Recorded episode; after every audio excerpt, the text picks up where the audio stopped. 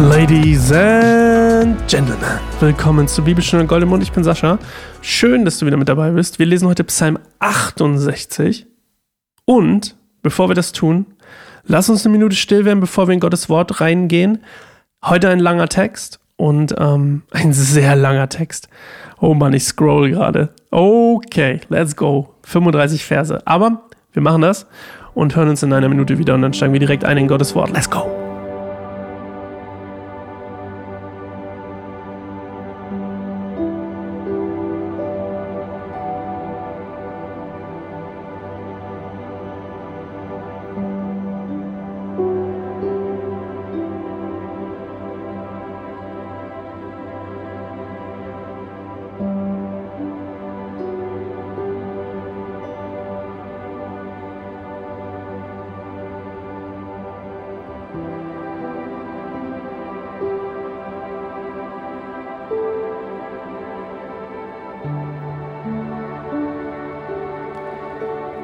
Ein Psalm Davids.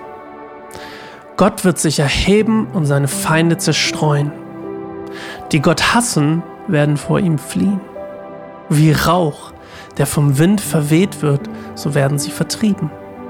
Wie Wachs im Feuer schmilzt, so kommen alle Gottlosen in der Gegenwart Gottes um.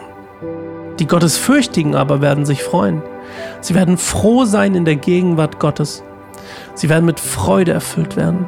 Singt zu Gottes Ehre und lobt seinen Namen. Lobt den, der durch die Wüste reitet. Herr ist sein Name. Freut euch in seiner Gegenwart. Vater der Weisen und Helfer der Witwen. Das ist Gott in seiner heiligen Wohnung. Gott gibt dem Einsamen ein Zuhause.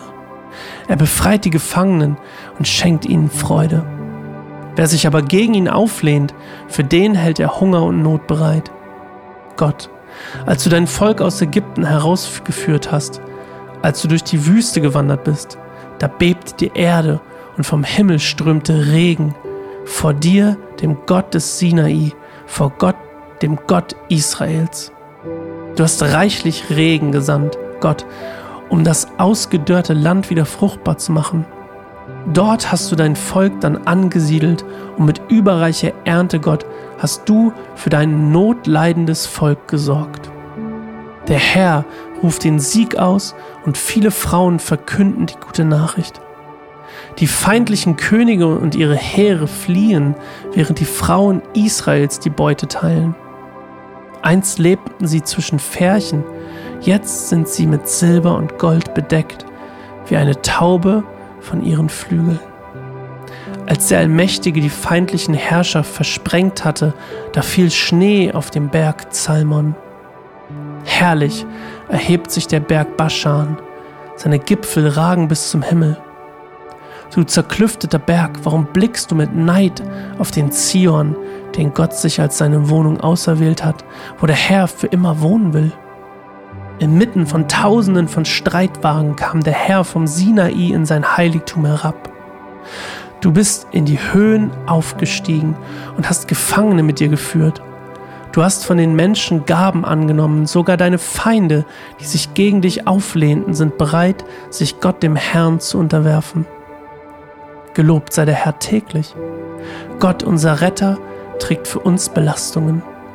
Unser Gott ist ein Gott, der rettet. Der allmächtige Herr befreit uns vom Tod.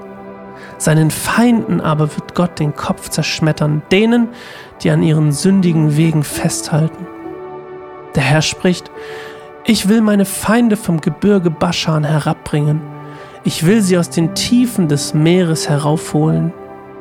Du, mein Volk, sollst deine Füße in ihrem Blut baden, und deine Hunde werden es auflecken. Gott, dein Triumphzug ist bereits zu sehen der Zug meines Gottes und Königs, der in sein Heiligtum einzieht. Sänger ziehen heraus und Spielleute hinterher. Mitten unter ihnen junge Frauen, die Tamburine schlagen. Lobt Gott, ihr Völker Israels, lobt den Herrn, ihr Nachkommen Israels. Seht, der kleine Stamm Benjamin führt den Zug an. Hinter ihm schreiten viele Fürsten aus Juda und die Fürsten aus Sibolon und Naphtali. Zeige deine Macht und deine Stärke, Gott, wie du es in der Vergangenheit getan hast. Die Könige der Erde bringen dir Tribut in deinem Tempel in Jerusalem. Bestrafe die feindlichen Nationen, das wilde Tier, das im Schilf lauert, und die Schar der Fürsten und die Anführer der Völker. Erniedrige die, die Tribut von uns fordern. Zerstreue die Völker, die Freude am Krieg haben. Ägypten soll dir kostbare Erze schenken, Äthiopien soll dich anbeten. Singt Gott, ihr Königreiche der Erde, lobt den Herrn, lobt den, der durch den Himmel reitet, der seit Anbeginn der Zeit besteht. Seine gewaltige Stimme erschallt, erzählt allen Menschen von Gottes Macht. Seine Herrlichkeit ist über Israel und seine Macht ist größer als der Himmel. Herrlich ist Gott in seinem Heiligtum, der Gott Israels, der seinem Volk Macht und Stärke schenkt.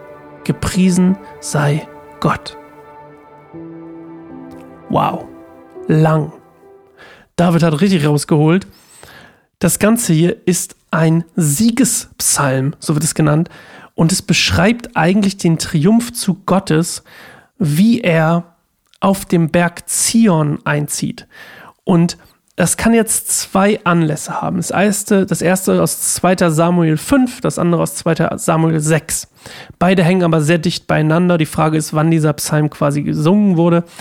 Ähm, entweder bei der Eroberung der Stadt, also entweder er, er singt, er singt über die Eroberung der Stadt, das glaube ich nicht, ähm, oder er singt, besingt quasi das Hinauftragen der Bundeslade auf den Berg Zion.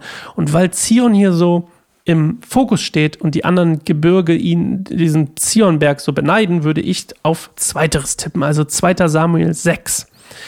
Und spannend ist, dass hier sind natürlich sehr viele spannende Sachen drin. Ähm, das Spannendste, was ich hier drin finde, ist, dass hier die Frauen so erwähnt werden.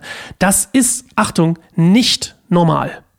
Und das ist dir vielleicht schon aufgefallen, im Alten Testament, selbst bei Jesus, bei der Speisung der 5000, das sind 5000 Männer.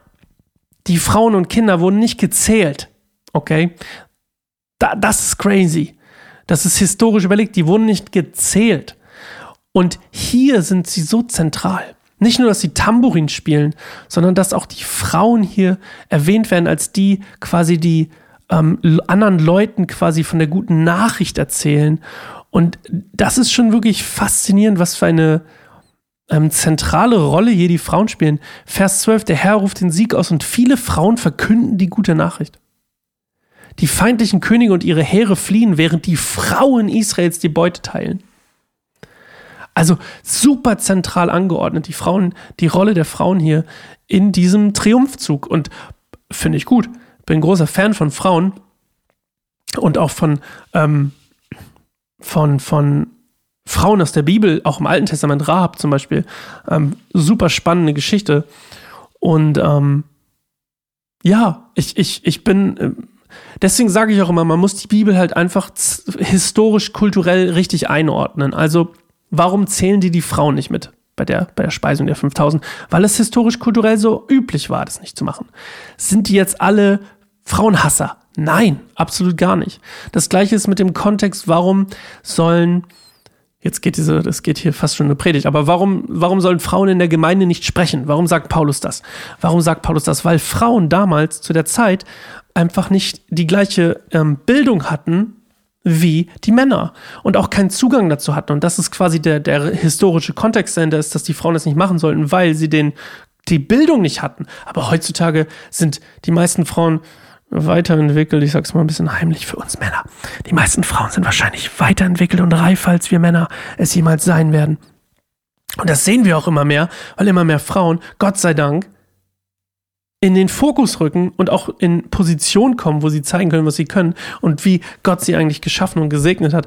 Weil, let's be real, es gibt ja diesen Spruch, hinter jedem starken Mann steckt eine starke Frau. Die Realität ist, hinter jedem stark aussehenden Mann stark wirkenden Mann steckt eine starke Frau, wäre wahrscheinlich korrekter, aber ist ein anderes Thema. Also, geil, dass es hier, jetzt habe ich geil gesagt, egal, ich sag's trotzdem, geil, dass hier die Frauen so im Zentrum stehen. Toll, dass David es gemacht hat. Äh, Chapeau an dich, David, toll gemacht. Und die Verse in, in, in, in Vers 2, Gott wird sich erheben und seine Feinde zerstreuen, die Gott hassen werden, vor ihm fliehen, das ist tatsächlich und das weißt du als Bibelcrack natürlich, die gleichen Worte oder fast die gleichen Worte hat Mose ähm, gesprochen, als die Israeliten in der Wüste anfangen, sich in Bewegung zu setzen, also loszuziehen in der Wüste. 4. Mose ähm, 10, Vers 35. 4. Mose 10, Vers 35. Das wusstest du natürlich. Und ähm, ja, die, dann gibt es noch dieses Bild von den Tieren im Schilf, die sich verstecken. Das ist ein Bild für wahrscheinlich für Ägypten ähm, oder noch davon geprägt ist quasi. Und ähm, ja, und dann gibt es noch ganz viele andere tolle Sachen, die du vielleicht festgestellt hast. Aber ähm, Füße im Blut baden zum Beispiel. Da geht es darum, dass es ein militärischer Sieg sein wird. Hunde, die das auflecken. Hunde waren damals ähm, dafür bekannt, den Müll von der Straße aufzusammeln, sozusagen wie so wie heute unterm Tisch, äh, damals auf den Straßen.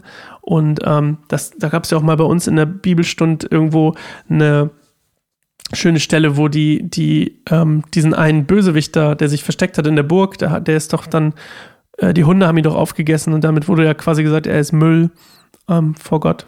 Wer war denn das nochmal? War das Aitofel? Ach, es gab so viele Feinde bei David. Egal, das war nicht David, ne? War Elia. Also egal. Ähm, muss ich selber nochmal nachhören. Ja, und es gibt einfach ganz viele kleine Hinweise. Kannst du selber gerne nochmal durchgucken. Ich habe heute keine Frage für dich, wir sind super lang. Wir machen Schluss. Wir hören uns morgen wieder zu einer nächsten langen Folge von Bibelstunde Goldemund. Ich freue mich auf dich. Bis dann.